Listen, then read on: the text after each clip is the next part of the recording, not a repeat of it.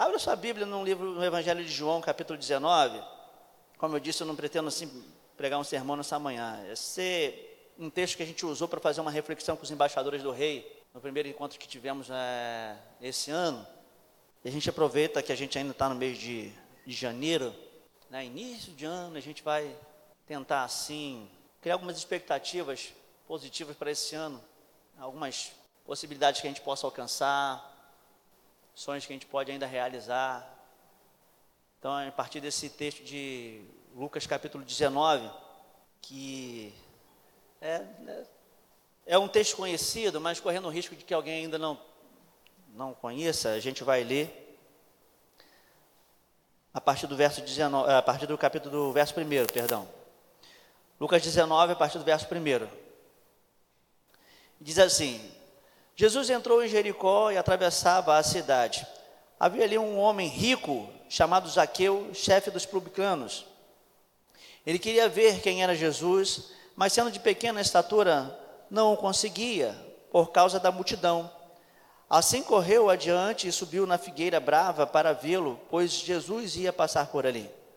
Quando Jesus chegou àquele lugar, olhou para cima e lhe disse: Zaqueu, desce depressa, quero ficar em sua casa hoje. Então ele desceu rapidamente e o recebeu com alegria.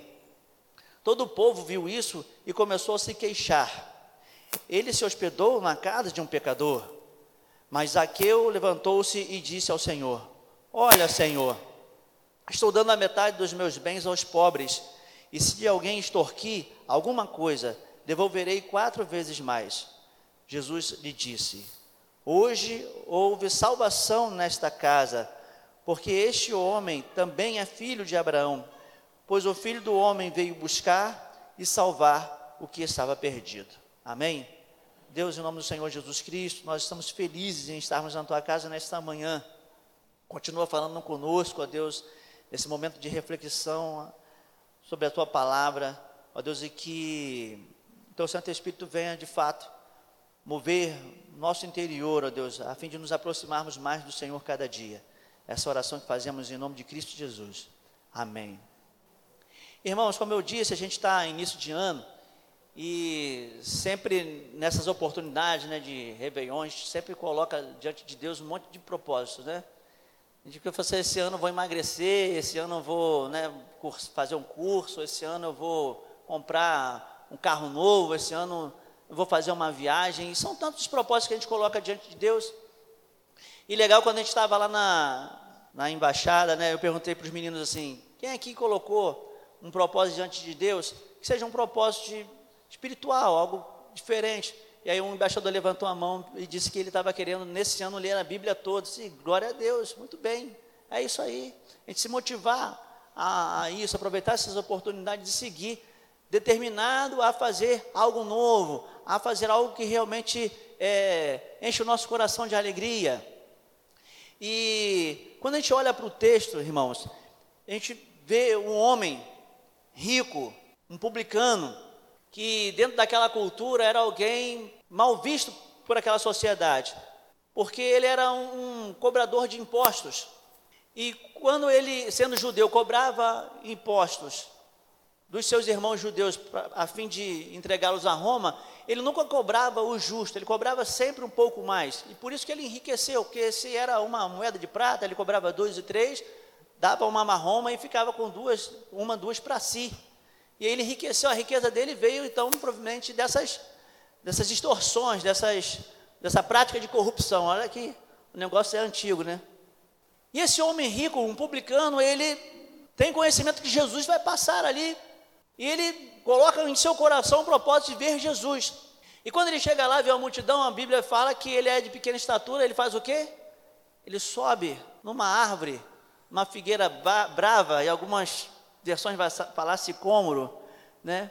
Mas né, eu sempre digo isso, né? Quando a gente lê a Bíblia, a gente precisa fazer um exercício de imaginação e pensar, né? Mais ou menos o que está acontecendo ali. Não é uma leitura superficial. Mas pense numa pessoa rica e mal vista que vai chegar num lugar, normalmente as pessoas estão ali, o que esse cara está fazendo aqui? E esse cara, de repente, ele sobe numa árvore. E as pessoas começam a julgar, o que esse cara está fazendo em cima dessa árvore aí? Se fosse na, na molecada de hoje falando que está pagando mico, né? Desce dessa árvore pagando mico. Mas, veja, Zaqueu naquele dia ele tinha um propósito. Ele colocou em seu coração. Ele nutria em si a expectativa de ver Jesus naquele dia.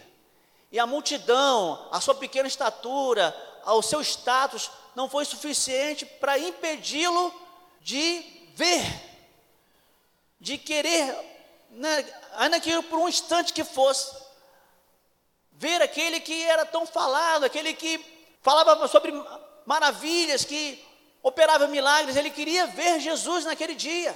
E nada seria empecilho para que ele visse, visse Jesus naquele dia. E aí, irmãos, a gente precisa refletir sobre as nossas expectativas quando a gente quer estar com Jesus. Quando você sai da sua casa e vem para a casa de Deus, é para a igreja, domingo de manhã, domingo à noite, à quarta-feira, ou quinta-feira à tarde, que seja, qual a expectativa? O que te move vir até esse lugar? E é comum, às vezes, a gente ouvir pessoas dizendo assim: ah, hoje o culto não foi bom. E a gente precisa refletir a respeito dessa expressão, porque o culto não é para a gente, somos nós quem prestamos culto a Deus. Então, se o culto não foi bom, meu irmão, foi você que não prestou um culto adequado ao Senhor, nessa manhã, nessa noite, nessa tarde que seja. Foi porque quando você chegou, você não chegou com expectativas de ver Jesus. Você não chegou com, motivado para estar com Jesus, para ver que, mesmo que de relance, a glória de Deus. Moisés disse assim: Senhor, eu quero ver a sua glória. E Deus diz: Ó, vou colocar você aqui e vou né, tapar. Quando eu passar e estiver já de longe, aí eu vou tirar minha mão e você pode ver já a minha passagem lá. E, e Moisés pode contemplar a glória de Deus, porque ele não podia ver, era algo tremendo. Irmãos, o nosso Deus continua o mesmo hoje. Ver a glória de Deus é algo tremendo. E não é possível que a gente permaneça exatamente igual quando nós somos confrontados com a glória de Deus. Isaías, que lemos aqui hoje, né, teve uma visão. E quando ele teve aquela visão, ele diz assim: Ai de mim que sou pecador e moro e vivo no meio de um povo de lábios impuros, e os meus olhos viram o rei, o Senhor dos exércitos. Naquela oportunidade, Isaías, ao se defrontar, se deparar com a glória de Deus, ele teve o seu interior modificado. E é sempre assim, irmãos, estar na presença de Deus nunca é uma experiência repetitiva. É sempre algo novo, é sempre uma novidade. E é por isso que quando a gente vem para a casa do Senhor, ou quando mesmo na nossa casa, a gente vai entrar no nosso quarto e orar ao Senhor, falar com Jesus, Precisa ter uma expectativa de um novo encontro, de uma nova oportunidade de estar com o Senhor e ouvir novas coisas dele, confirmações que sejam. E isso é muito bom. Isso gera algo muito positivo, muito, sabe, engrandecedor. Isso precisa nos motivar. E o que é, irmãos, mais impressionante ainda, é que quando a gente gera uma expectativa, estar com Jesus. E que a gente enfrenta os nossos próprios desafios, né? A gente vai, nada nos impede de estar, de fato, na presença do nosso Deus. As nossas expectativas, elas são superadas. Zaqueu, naquele dia, ele, enfrentou a multidão, subiu numa árvore porque ele queria somente ver Jesus passar. Mas Jesus olha para ele e diz assim: Zaqueu, desce dessa árvore. Eu quero estar contigo na tua casa, eu quero ceiar com você. Isaqueu pôde então ter não só a oportunidade de ver, mas de sentar à mesa com Jesus, de ouvir aquilo que Jesus tinha a dizer. Irmãos, coisa maravilhosa. Ele supre as nossas expectativas. A palavra de Deus diz que o Senhor é poderoso para nos dar além daquilo que pedimos ou pensamos. E nessa última sexta-feira mesmo, né, Jorge estava lá, Gabriel também, compartilhando com os embaixadores, eu falei sobre isso com eles, não foi nem nesse texto, mas falando sobre essas expectativas que a gente precisa ter diante do Senhor e que Ele supre as nossas expectativas. Né, eu prometi a Virgínia que não ia falar sobre ela, mas não teve jeito, vou falar. Eu olho para ela assim, para Lucas e Felipe, eu penso assim, Deus, quanto eu sou grato, porque nem nos meus melhores sonhos eu tinha a expectativa de ter uma família assim. Quando eu pensar ter uma esposa carinhosa, amorosa, cuidadora, uma mãe excepcional, uns filhos maravilhosos, apesar de de vez em quando eles saem no tapa lá, um joga a tesoura na cabeça do outro, dá uma chicotada no olho do outro, mas faz parte, mas eles são maravilhosos mesmo assim. Deus me surpreendeu. Ele conseguiu superar as minhas expectativas. Os irmãos sabem, eu tenho compartilhado aqui, né, a respeito da situação da minha mãe, e é, vou contar rapidamente a história do início, né, que talvez o pessoal que está novo, primeira vez que veio aqui, não sabe. Minha mãe começou a ter dificuldades para andar, a gente tratando como se fosse problema de coluna, problema de nervo ciático e tal, até que a gente descobriu que ela tinha um câncer é, no quadril. E como o quadril não é um lugar que, que dá câncer, né, a gente acabou descobrindo, né, depois dos exames, que o câncer era um câncer de mama que deu uma metástase no quadril. E já, o quadril já estava bem tomado, por isso que ela não conseguia andar mais, estava precisando de auxílio de cadeira de roda o tempo todo na cama, ou então no sofá, né, tudo tendo dificuldade para tomar banho, para qualquer atividade. Mas graças a Deus a gente descobriu, começou a fazer o tratamento né, né, contra o câncer. Ela conseguiu fazer aqui em Cabo Frio, né, que Deus abriu uma porta, ela conseguiu fazer o tratamento aqui em Cabo Frio, que normalmente tem que ir para o Rio, aí é uma despesa maior, muito mais sacrificante. Mas conseguiu fazer aqui em Cabo Frio o tratamento do câncer. E não demorou muito também, ela conseguiu fazer uma parte de tratamento no Instituto de Trauma Ortopedia no Rio, que é para tratar a questão da, da bacia. E quando ela foi a primeira vez lá, ela passou por uma bateria de exames, e quando o médico olhou os exames e disse assim, olha, é, infelizmente a perspectiva que a gente tem é que você fique na cadeira de roda o resto da sua vida, porque a lesão no quadril foi muito grande. Não vai ser possível fazer uma cirurgia e colocar aqui uma prótese.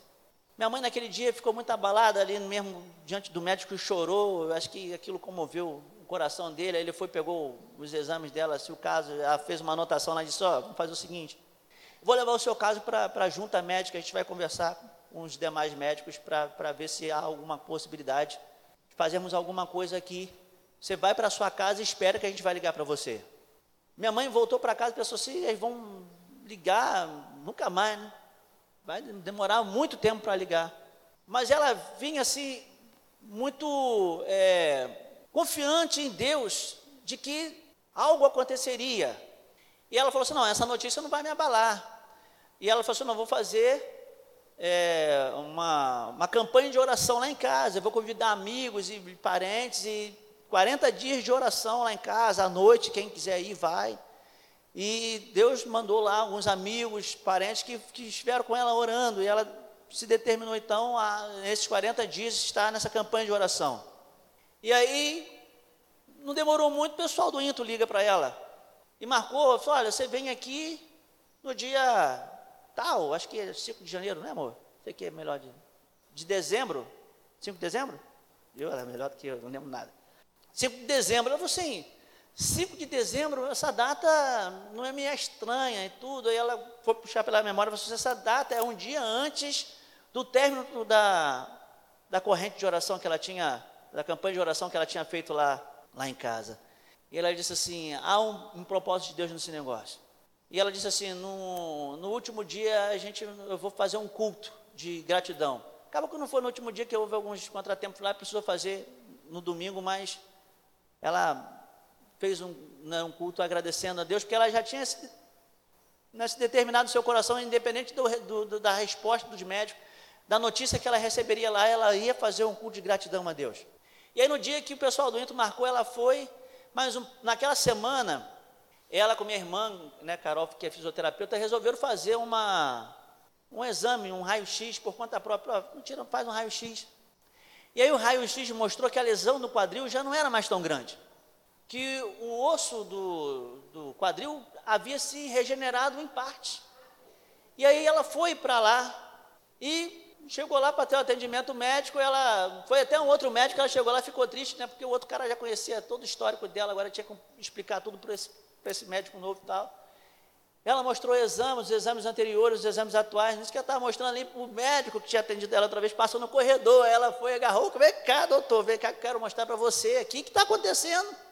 E o médico falou assim: olha, não estou lembrado de você, né? Que é muita gente e tal, mas depois, ele, ah, agora estou lembrando e tudo.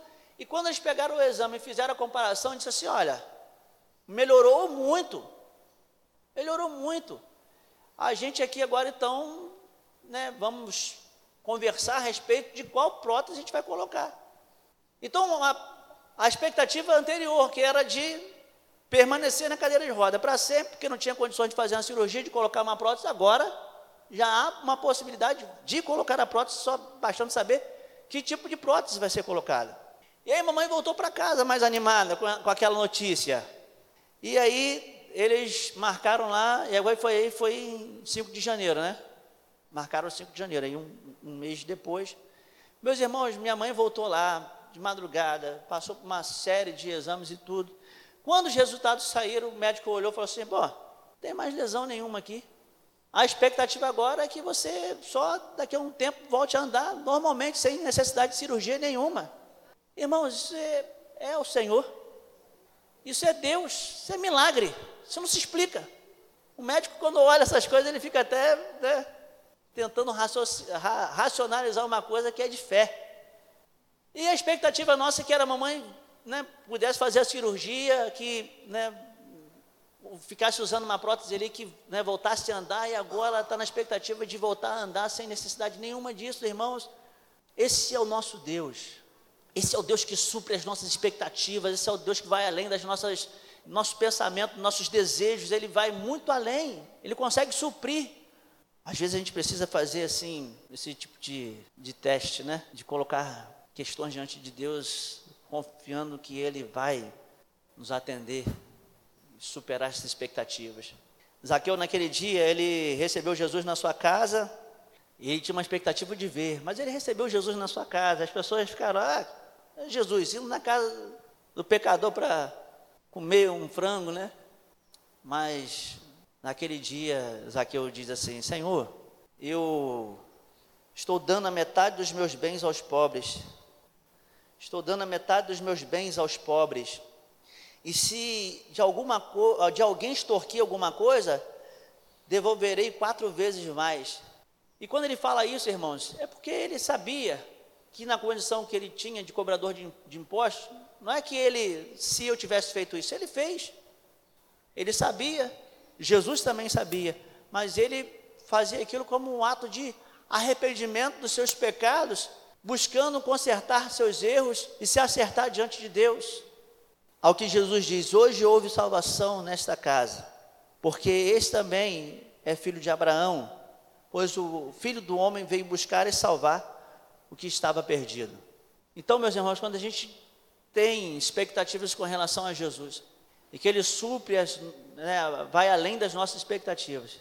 O resultado disso precisa ser uma transformação no nosso coração, se voltar para Deus, confiar somente nele, mudar a nossa vida em razão dessa nova fé que a gente abraça. Porque, né, nessas frases que a gente vê de início de ano, algumas são muitas bobagens, né, mas outras são acertadas. E às vezes a gente lê assim: poxa, se você quer ter resultados diferentes fazendo sempre a mesma coisa, você é um ignorante. Porque se você quer ver algo novo acontecendo na sua vida, se eu desejo ver algo novo acontecendo na minha vida, eu preciso fazer algo novo. A minha postura precisa ser diferente, precisa ser uma outra postura. Então a gente colocar diante de Deus com expectativas. Vir a casa do Senhor com expectativas. Acordar toda manhã com expectativas e saber que o Senhor vai vir atender as nossas orações.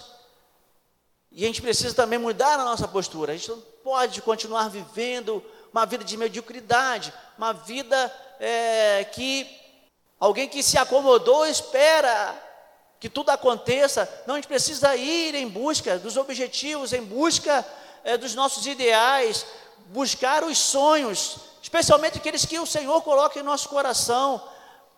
Qual a missão que Deus tem para você? Quando você entra no ano de 2020, né? Ao final desse ano, em dezembro, 31 de dezembro desse ano, quais são as expectativas que você tem de olhar, olhar para trás e ver o que você alcançou, independente do que seja. Tudo isso precisa estar debaixo do crivo e da orientação do Senhor Jesus. Se tiver, meu irmão, se você fizer a sua parte, Deus vai fazer a parte dele. E você vai alcançar. Você vai conquistar. Você vai né, sair vitorioso. Uma frase que normalmente a gente usa aqui na igreja, né? O pastor Neemias sempre diz isso. Ore como se tudo dependesse apenas de Deus. E trabalhe como se tudo dependesse apenas de você. Se você fizer dessa forma, 2020 vai ser um ano abençoado para você. Se você fizer dessa forma, em 2020 o Senhor vai superar as suas expectativas que você tem em relação a Ele. Se você fizer isso, 2020 vai ser um ano da vitória para você. Mas tudo, tudo seja para a honra e glória do Senhor Jesus Cristo.